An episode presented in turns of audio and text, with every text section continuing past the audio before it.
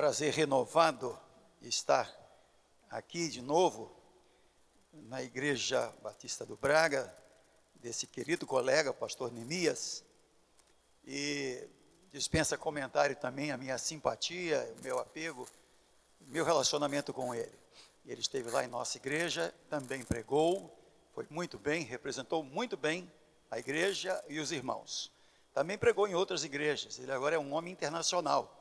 Ele já tinha pregado no Paraguai, no Haiti, agora pregou também nos Estados Unidos, em Miami, pregou em, em Melbourne, e agora fica só a visita dos irmãos, porque eu já convidei. Então vamos fazer o seguinte: aquele convite que eu fiz, os irmãos anulem.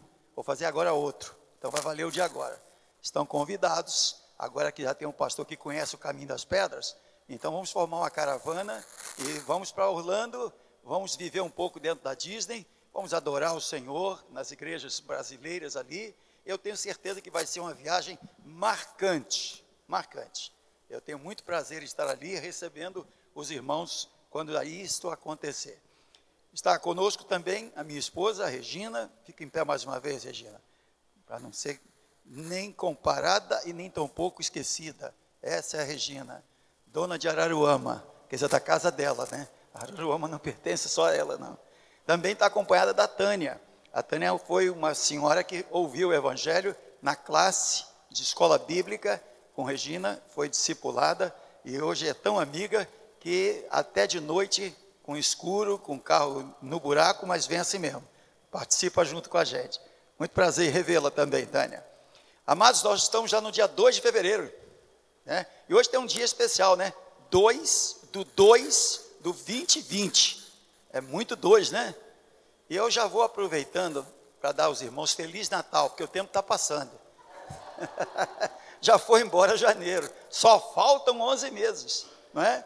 Então não é demais desejar Feliz Natal, Feliz Páscoa, não é? Eu vou até um pouco mais além. Feliz Ano Novo também para os irmãos, que seja tudo bom em 2021. Porque 2020, pastor Neemias já falou, será bênção pura, sem nenhuma alteração. O que Deus tem feito já até aqui, né, independente do 19, 18 e 17, mas o que Deus tem feito é, é incontestável a ação maravilhosa dele. Eu estava vindo aqui de Macaé para cá, e um irmão lá da igreja de Macaé, pastor Simar, e estávamos conversando, e aí eu fico, quando, de vez em quando me dá um, um, um insight para verificar algumas cenas, alguns momentos, e eu começo a fazer um comparativo. A gente tem às vezes uma tendência, né? Às vezes uma dor de cabeça deixa a gente meio dia fora do circuito, a gente fica chateado, aborrecido. Mas quando eu vou a um supermercado, a um shopping, aqui ou em qualquer lugar, e vejo alguém andando de cadeira de roda, eu paro, oro e digo: Obrigado, Senhor. A gente não valoriza tanto, mas quando perde, valoriza, né? E a gente tem motivos de sobra, né? Para agradecer a Deus, para dizer obrigado e estar em culto, sempre louvando a Deus, porque cada dia é um milagre que não se repete. É uma bênção, sem dúvida, que o Pai Celestial concede aos seus, às suas criaturas e, em particular, aos seus filhos, que somos nós. Quero então dizer para os irmãos da minha satisfação, da minha alegria de estar aqui com os irmãos. Esta vez eu vim aqui ao Brasil para alguns encontros lá da convenção, mas especialmente porque eu fui ao Espírito Santo ficar um pouco com meu filho, minha nora e meu neto, e confesso aos irmãos, eu conheço muito aqui a região, né, morei aqui, as dunas, Cabo Frio, Arraial do Cabo, eh, não tem como comparar, né, tanta beleza no mesmo lugar mas eu fui a um lugar em Vitória que qualquer um que for vai ficar de boca aberta. Foi no dentista. e ai de você se não ficar, né? Vai ter sempre uma agulha para você falar, estou vivo. Né? Passei um aperto tremendo, mas fui provado e creio eu aprovado. A minha dentista já até perguntou, acho que ela estava mais preocupada comigo do que eu mesmo com a cirurgia. Ela perguntou: está tudo bem? Eu falei: está tudo bem, por enquanto. Eu espero que daqui para frente não, não haja alteração. Mas graças a Deus, a minha vinda foi também uma vinda vitoriosa nesse quesito de resolver um problema. É porque essa altura do campeonato, com a minha idade, está na hora de trocar os dentes de leite, né? Eu tinha que fazer isso e vim fazer aqui. Os irmãos vão, vão, vão perdoando aí, porque esse pastor aqui é meio, meio diferente, né? Estou feliz por rever alguns irmãos. Tinha uns ex, umas ex-ovelhas do Arraial do Cabo que estariam para vir aqui. Mas me parece que aconteceu um falecimento lá e muita gente deve ter mudado, alterado né, a sua agenda. É, o irmão Joaci, não sei quantos aqui o conheceram, faleceu hoje, hoje de manhã, né? Possivelmente o enterro será amanhã. Então daqui a gente vai dar uma chegadinha lá no Arraial para fazer uma visita aos familiares, deixar também o nosso sentimento de pesar pela ausência. Ele foi muito útil no meu tempo de pastor em Arraial do Cabo. Ele é um vice-presidente atuante que ajudava bastante, principalmente na construção daquele templo. Ali tem muito do trabalho, do empenho, do esforço do saudoso agora irmão Joaci. Nós todos vivemos esta atmosfera de que cada dia, cada instante, cada momento, nós somos avisados de alguma coisa. Às vezes não é preciso uma palavra, né? Você está dentro de casa, daqui a pouco sente um cheiro de queimado, é um aviso que alguma coisa está começando ou podendo começar a pegar fogo. Aí as donas de casa vão para o fogão e vão apagando o fogão. No tempo antigo, né? Tinha o bujão de gás que a gente dobrava aquele pininho para o gás não vazar. Não sei aqui quantos são desse tempo, né? Mas tem gente que até mais antes de mim tem o tempo da, até do, do carvão, da panela no fogão a lenha, né? vem antes do bujão de gás. Então os avisos, eles são necessários, são importantes e também são mais do que úteis para a nossa vida. Você vai na estrada, você encontra uma placa, pare. É um aviso. Você pode avançar, não parar, mas pode ter problema se não parar. Então, todo aviso merece a nossa atenção.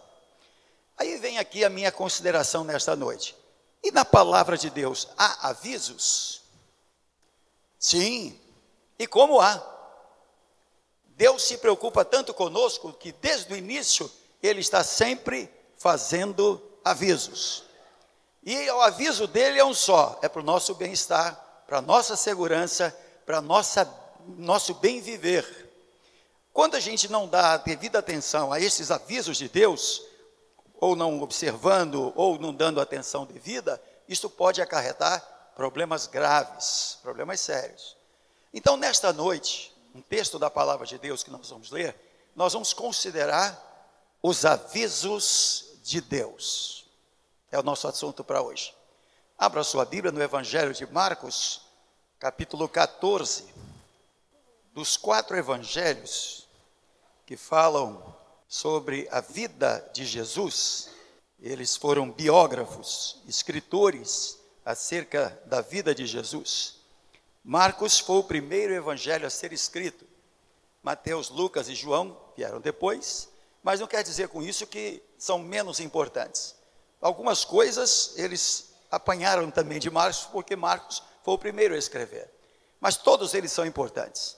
E como nós estamos já no segundo mês do ano, eu quero fazer uma sugestão para nós, pelo menos neste ano, pelo menos, lermos os quatro evangelhos. Se você quer conhecer de fato como foi a vida de Jesus, nos quatro evangelhos você tem um conhecimento profundo, claro, inequívoco e incomparável.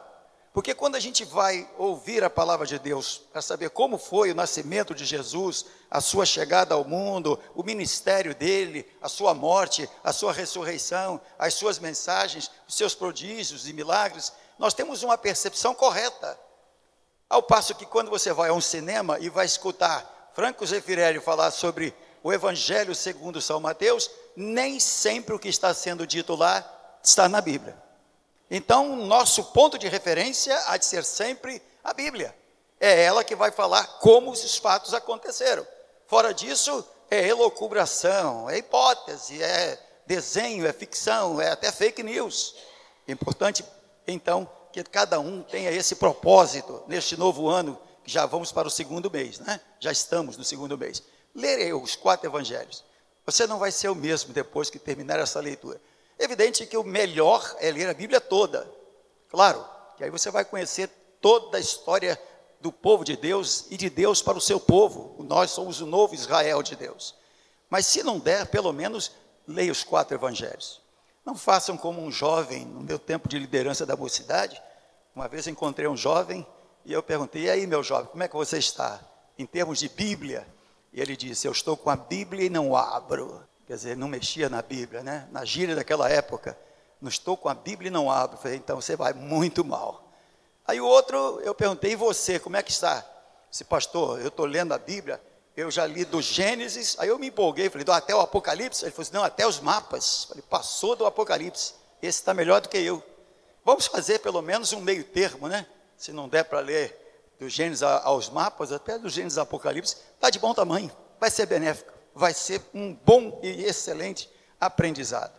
Marcos capítulo 14, versículos de 27 a 31. É um texto bastante conhecido, pelo menos para os leitores da Bíblia, aqueles que já leram a Bíblia várias vezes, estudaram na escola bíblica, mas nunca é demais. É a narrativa que Marcos faz, que os outros evangelistas também fazem, quando Jesus prediz que Pedro o negará. Marcos 14, de 27 até 31. Diz assim: Disse-lhes Jesus: vocês todos me abandonarão, pois está escrito: ferirei o pastor e as ovelhas serão dispersas. Mas depois de ressuscitar, eu irei adiante de vocês para Galiléia. Pedro declarou: Ainda que todos te abandonem, eu não te abandonarei. Respondeu Jesus: Asseguro-lhe que ainda hoje, esta noite, antes que duas vezes cante o galo, três vezes você me negará. Mas Pedro insistia ainda mais: mesmo que seja preciso que eu morra contigo, nunca te negarei. E todos os outros disseram o mesmo. Que Deus nos dê a bênção da compreensão da Sua palavra. Amém. Vamos orar? Pai Celestial, mais uma vez estamos diante de Ti, da Tua palavra agora, que foi lida, e agora precisamos da intervenção direta, objetiva, clara do Teu Espírito para entendermos o que o Senhor quis dizer com esses poucos versículos. Que as lições que vamos extrair daqui sejam de profundidade para o nosso viver diário, para a nossa vida contigo e em sociedade. Obrigado a Deus, porque o Senhor tanto cuida de nós que nos dá avisos para não fracassarmos, porque o Senhor quer o melhor para nós. Abençoa-nos, portanto. Nós oramos com gratidão, em nome e por amor de Jesus. Amém. Esse texto sagrado de Marcos, que já é bastante conhecido, ele nos mostra a realidade divina e a realidade humana. Divina porque Jesus é Deus. Em João 10, 30, Jesus diz: Eu e o Pai somos um. Não resta dúvida, portanto, da sua divindade. Mas, como se não bastasse essa afirmação de Jesus, que ele diz: Eu e o Pai somos um, ele prova na prática que ele de fato era Deus.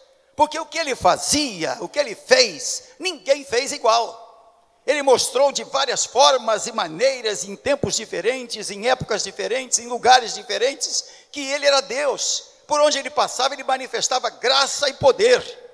Portanto, o que ele fazia na cura de um leproso, na cura de um cego de nascença, na enfermidade, na ressurreição de Lázaro, na conversão de Zaqueu, em todos os aspectos a gente via o poder de Deus na vida das pessoas através do Filho de Deus. Jesus não precisava provar nada para ninguém. Ele era de fato Deus. Infelizmente, hoje, na modernidade ou na pós-modernidade, tem muita gente ignorando, achando que não era bem assim. Ele foi sim um grande líder, ele dividiu a história em antes e depois. Isso não é nada. Ele é Deus mesmo. Jesus é Deus. E ele vai mais além né, para fazer uma coisa, uma declaração categórica para cada um de nós. ninguém consegue viver sem eu. Ele diz assim: sem mim nada podeis fazer. Vamos repetir essa frase? Sem mim.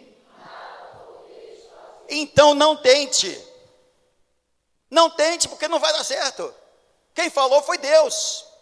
Então não há por que a gente querer inventar essa história nova, né? Mas não é bem assim. E hoje, com tanto recurso tecnológico que eu tenho, eu posso algumas coisas. Sem mim, nada podeis fazer. Quando nós vamos lendo esse texto, a gente vai imaginar as situações que estavam acontecendo à volta de Jesus, quando os momentos que antecederam a esta fala de Jesus.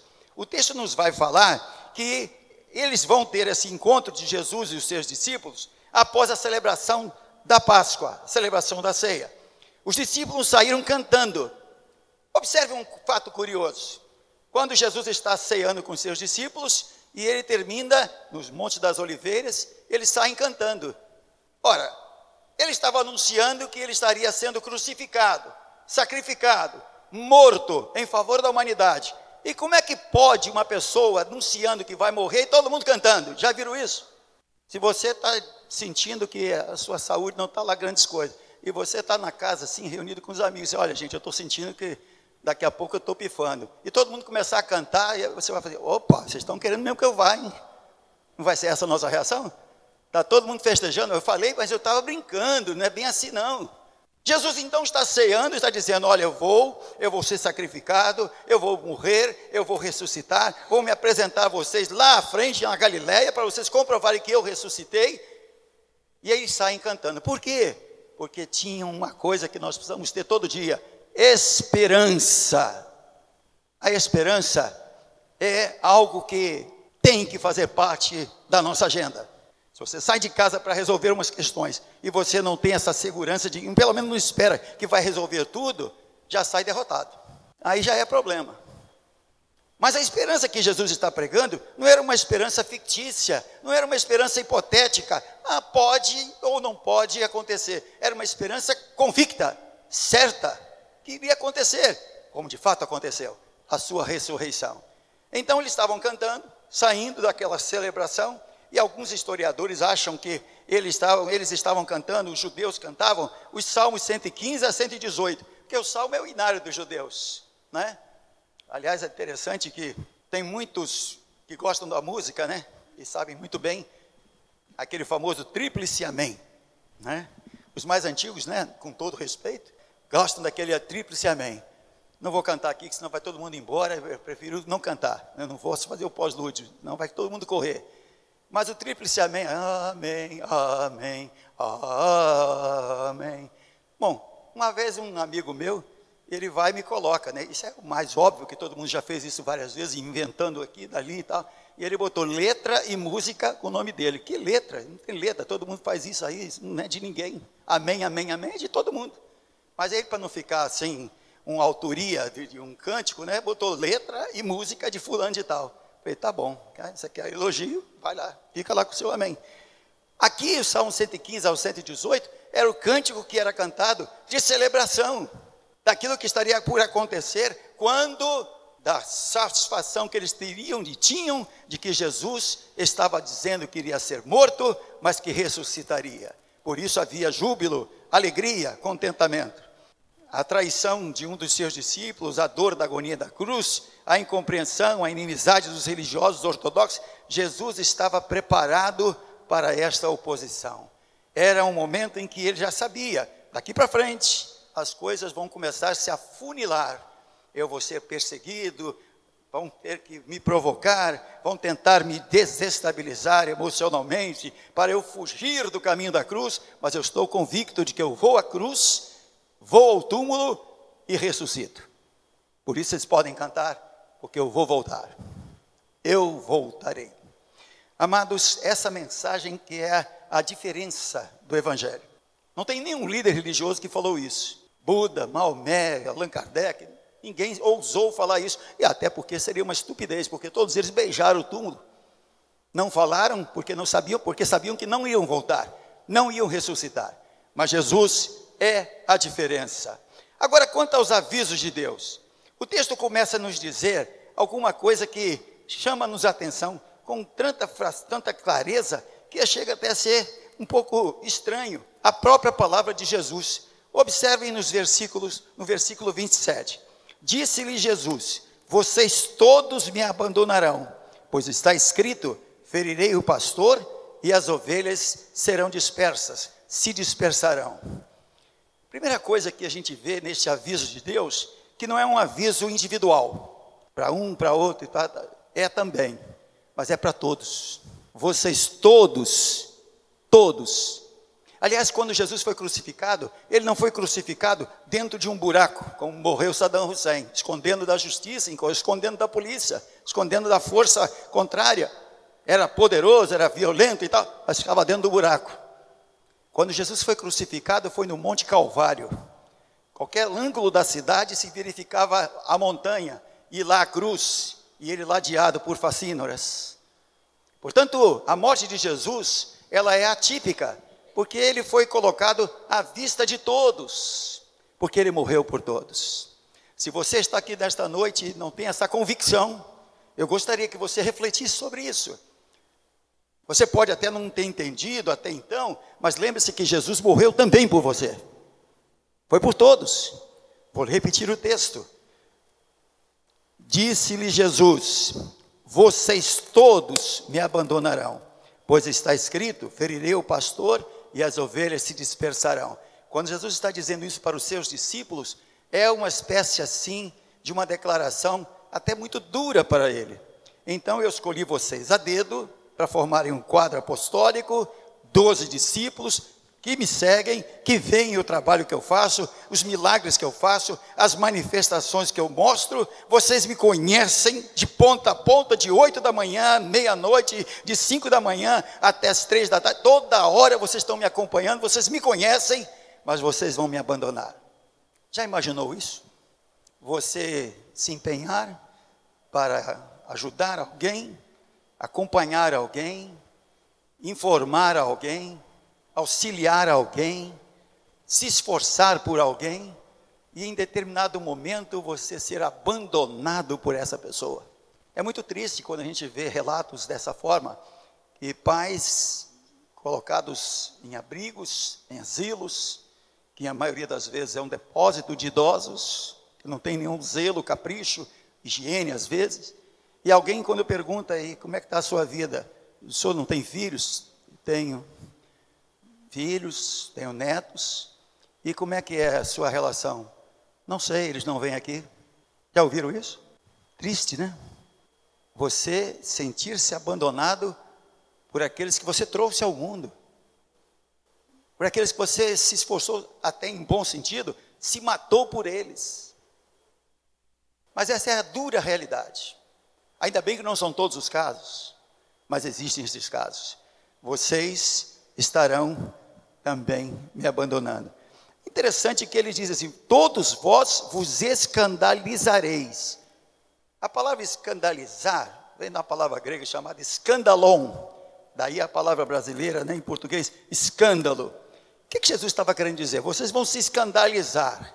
É porque Jesus conhecia a natureza dos seus discípulos e sabia que aquele momento crucial da sua morte, aquele momento, aquele, aquela conversa, aquela determinação deles, eu vou morrer e vou ser crucificado e vou ressuscitar, para muitos que o viam como sendo completamente imortal, seria um escândalo.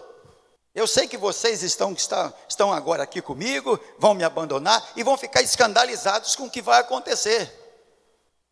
O escândalo que Jesus está se referindo aqui é a fragilidade dos discípulos.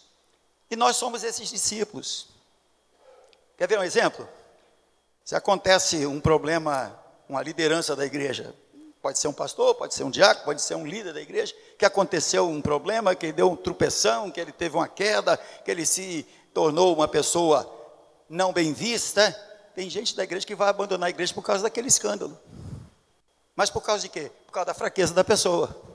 Porque as pessoas que conhecem o Evangelho não vão se escandalizar, porque sabem que todos são iguais, todos pecaram e separados estão da glória de Deus. Não há um justo, nenhum sequer. Todos fizeram imundos. Então, nós fazermos uma avaliação à luz da nossa concepção é altamente perigoso. Agora, à luz da palavra de Deus, eu não vou me escandalizar porque eu não estou aqui, como diz o cântico, né, que o pastor Neemias frisou muito bem. Eu vim aqui só para te adorar. Se não tiver o pastor A, B, você não importa, eu vim aqui só para te adorar e fazer o teu nome grande. Essa deve ser a nossa maturidade. Buscarmos não estarmos baseados naquilo que está, estão diante dos nossos olhos, porque vós todos vos escandalizareis em mim. Jesus estava mostrando o que estaria por acontecer. E é uma expressão que é, é justamente o que aconteceu no Antigo Testamento.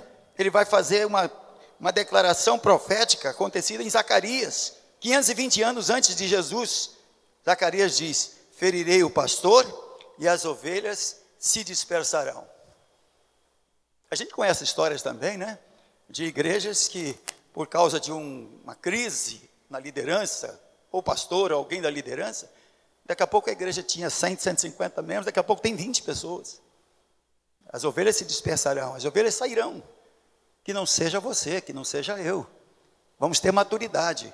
Vamos ajudar aquele que tropeçou, vamos procurar saber as causas, nada de crítica, nada de apontar erro, porque todos nós pecamos. Não há um justo nenhum sequer. Os avisos de Deus, portanto, são para todos. Não há ninguém que fica fora deste alcance de Deus. Segundo lugar, a morte seria abaladora, mas a ressurreição seria o ponto alto. Aqui há uma diferença muito grande, né? Porque morte todos nós experimentaremos, passaremos. Todos nós estaremos inegavelmente passando por esse momento. Agora, a ressurreição de Jesus traz e faz a diferença. A Bíblia nos informa que nós estaremos no dia do juízo final, quando Jesus voltar para tomar a sua igreja. Os que morreram em Cristo ressuscitarão primeiro, e nós receberemos um novo corpo. Ninguém me pergunte que tipo de corpo, vai ser de plástico, vai ser de madeira, não sei. Eu sei que vai ter um novo corpo. E nós vamos adentrar aos páramos celestiais, porque é a garantia que ele nos dá. Então, nosso dia de ressurreição vai acontecer, mas o nosso dia da morte é inevitável. Não tem para onde correr.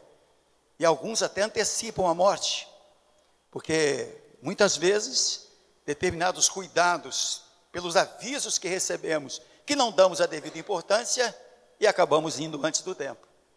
É muito comum a gente saber e receber a informação de que fulano era tão jovem e tal, e aconteceu isso ou aquilo, e a sua vida foi ceifada. Eu costumo sempre procurar saber a causa, ou as causas. Às vezes as coisas não são assim tão fáceis como aconteceu. Não, aconteceu porque tinha uma razão. Por exemplo, estávamos conversando hoje de manhã lá no gabinete do pastor Aécio, e vai ter uma reunião de pastores numa região bastante perigosa lá de Macaé. É uma favela que os traficantes é que determinam o abre e fecha das portas do comércio, eles mandam e desmandam. Felizmente é a realidade. E aí marcam uma reunião de pastores para aquele lugar de noite. Aí um estava dizendo assim: Eu não vou. Aí a reunião é um fracasso, tem meia dúzia de gato pingado, como a gente costuma dizer. Mas por quê? Porque alguém teve o bom senso, né? Você vai botar a reunião num lugar que tem uma fama não muito boa, está cheio de bandidos, cheio de gente que não quer saber, não tem amor à vida própria, quanto mais a dos outros. E aí você vai querer reunião com um grupo grande de pastores, ou de lá que seja de qualquer grupo, é brincar com morte, é antecipar fatos. Não há nada que acontece por acaso, tudo tem uma explicação. Talvez eu não saiba, talvez eu não entenda, talvez eu não compreenda, mas que tem um motivo, tem. A gente tem que tomar cuidado. E os avisos são justamente para isso para nos prevenir, para nós termos o bom senso, porque se tem uma coisa que nos diferencia dos animais irracionais, é o cérebro. Não é nós não agimos por instinto, é por razão, por pensar. E nós temos que fazer bom uso disso. Temos que fazer bom uso disso. O evangelho é uma boa receita para nós fazermos bom uso da nossa razão. Na morte de Jesus houve a pacificação entre Pilatos e Herodes. Eu gosto muito desse texto aqui de Lucas, no capítulo 23, versículo 12. Diz assim: Herodes e Pilatos, que até ali eram inimigos, naquele dia tornaram-se amigos. A questão era a seguinte: Herodes tinha ciúme porque Jesus era considerado o rei. E ele não queria competidores com ele. Só tem um rei, que é Herodes. Daí Jesus ter dito para ele: O meu reino não é deste mundo. Gente, você é bobo, Herodes. Eu não estou competindo com você. Eu não quero a sua coroa, não quero o seu povo, não quero. Não preciso disso. O meu reino é de outro mundo. Mas para Herodes, qualquer um que estava subindo no conceito popular, estava bem no ibope, era ameaça para ele. E Pilatos, nós conhecemos bem a história, né? Aquele que não sabia o que fazer com Jesus, e aí ele pergunta: Nós temos que soltar um preso. Tem Jesus e Barrabás. O que, é que vocês querem? Queria botar a culpa por cima do povo. O povo resolve. O que vocês resolverem, eu aceito. E depois ele usa a célebre frase, né? Eu lavo as minhas mãos, mas não lavo a sua consciência. E aí eles não se falavam, ficava um jogo de empurros. Quem vai julgar Jesus? Pilatos manda para Herodes, Herodes manda para Jesus. Mas como os dois queriam detonar Jesus, eles se tornaram amigos. Não que um amasse o outro, mas eram os dois unidos para derrotar Jesus. Tem muita coisa que acontece na vida da gente que é assim. Tem gente que está interessado no seu cargo, no seu posto no trabalho, e se une a um outro, não porque gosta do outro, mas para os dois se unirem e detonar você. E você pensa que os dois são seus amigos, porque chamam você para tomar o um cafezinho no intervalo. Fique atento, olhe os avisos. Pelos frutos os conhecereis. A morte de Jesus foi diferenciada. Inimigos se falavam. O véu do templo se rasgou. De meio-dia até as três da tarde, aquele momento, ficou tudo escuro, fechou o tempo. Hoje, quando acontece um, algum cataclisma desse, né? a gente fica preocupado e fica alguns até dizendo, é o fim do mundo, é o fim do mundo. É só o tempo fechar para ter um temporal, que depois vai voltar a abrir, vem o arco-íris, etc. Mas naquele momento, na cabeça de muitos, é o fim. Na morte de Jesus, até isso aconteceu. Mas uma coisa interessante, a, a natureza foi alterada. A, a, a amizade que foi forjada por Pilatos e Herodes e houve também a ideia de suborno. Jesus foi enterrado e os judeus disseram: vamos dizer o seguinte: o corpo dele não está aqui, porque ele disse que ressuscitar ia adiante da Galileia. Quem quiser encontrar com ele, vai para lá. Mas aí criaram uma historinha, né? Uma fake news. Disse, não, ele foi subornar os guardas e levar o corpo dele. Tudo até hoje o homem tem feito para tornar o fato de Jesus ter morrido e ressuscitado como sendo inválido. Isso é coisa de Satanás. O céu muda, o a natureza muda a sua, a sua forma, homens inimigos se juntam, há uma história inventada de suborno, mas o que a Bíblia diz é que ele ressuscitou, e como ele disse que estaria diante deles na Galileia, isto aconteceu. Ele aparece lá em Lucas 23, no caminho de Emaús, e dois que estavam lá na festa em Jerusalém conversavam, né? e escandalizados, decepcionados, porque tinham uma esperança que Jesus, e Jesus está andando com eles, eles não estão percebendo, e até a certa altura, um deles diz, mas como é que tu está vindo aqui junto com a gente, você não sabe dessa história? Só você que não sabe disso? Aí Jesus se identifica ao partir do pão, aí eles acordam, és tu o Messias que disse que ia ressuscitar? Aí Jesus entra na casa, aí eles querem também uma colher de chá, né? um carinho especial. Fica conosco, Senhor. Pernoita aqui em casa. Antes não reconheceram Jesus. A morte de Jesus e a sua ressurreição é um outro aviso que ele não é igual a nenhum de nós. Ele é diferente. Sem mim nada podeis fazer. Por último, o aviso de Deus, ou estes avisos de Deus, nos mostra uma grande lição que os fortes também caem. Versos 30 e 31. Respondeu Jesus: Asseguro-lhe, falando sobre Pedro, que ainda hoje, esta noite, antes que duas vezes cante o galo, três vezes você me negará. Mas Pedro insistia, ainda mais, mesmo que seja preciso que eu morra contigo, nunca te negarei. E todos os outros disseram o mesmo. Eu acho tão interessante essa matemática e essa precisão de Jesus que me chama a atenção. Importante sabermos que ele vai dizer uma coisa que poderia ser de outra forma que acontecesse. Ele diz: Antes que o galo cante a terceira vez, ele vai cantar uma vez, você vai ser alertado, vai ser um aviso que eu estou repassando para você, você deve acordar, porque eu falei isso antes. Depois o galo vai cantar, você vai me negar a terceira vez. Interessante que Jesus vai na madrugada daquela noite e ele vai usar um instrumento, um galo. Podia usar um papagaio que fala também, né? Ou outro animal, ou um outro expediente. Mas é muita coincidência, né? O que ele falou aconteceu. Vai ser o galo que vai anunciar. E quando acontecer a segunda negação, ele vai cantar, você vai lembrar, aí você tem mais um tempo para mudar de ideia, Pedro.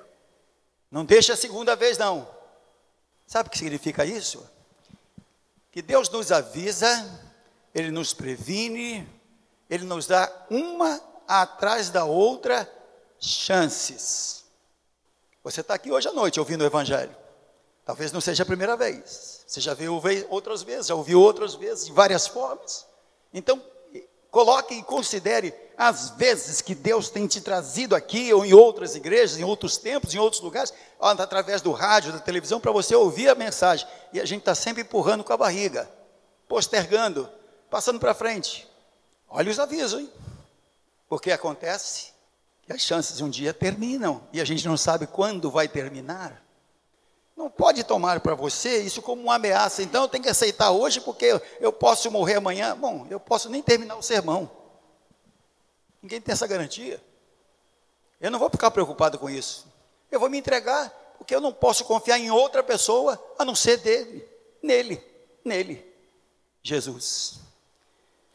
O texto vai nos dizer então que Jesus foi pontual até da forma que como aconteceria. Na terceira vigília da noite, por volta das três da madrugada, o galo daria o sinal. A precisão de Jesus nem duas, nem quatro ou cinco, mas três vezes. Após a primeira negação, o galo cantou pela primeira vez, o primeiro aviso. Depois Pedro nega mais duas vezes e o galo confirma a palavra de Jesus. Ninguém pode sair daqui em sã consciência dizendo que nunca foi avisado que existe um céu e um inferno. Não tem um outro terceira via. Essa ideia de purgatório, isso não existe. A Bíblia não fala disso. Ninguém vai com um pé para o céu e outro pé para o inferno. Ou os dois para um lado ou os dois para o outro. E só tem um caminho para ir ao céu. Jesus falou: Ninguém vem ao Pai senão por mim. Só tem essa alternativa. Ou reconhece seus pecados, crê em Jesus, e você terá a vida eterna garantida de imediato e a presença dele com você todos os dias até a consumação dos séculos. Ou então, vamos chegar, ficar com a vida com os nossos famosos altos e baixos, até quando não sabe-se e não pode se concretizar os sonhos de Deus na vida da gente, porque nós não queremos. Jesus nos, não, não dá avisos incompletos ou falsos, famosos fake news. Sim, venho em breve. Eu não sei o que é breve. Na linguagem de Jesus, no cronos, no tempo de Jesus. Mas uma coisa eu sei: breve é breve.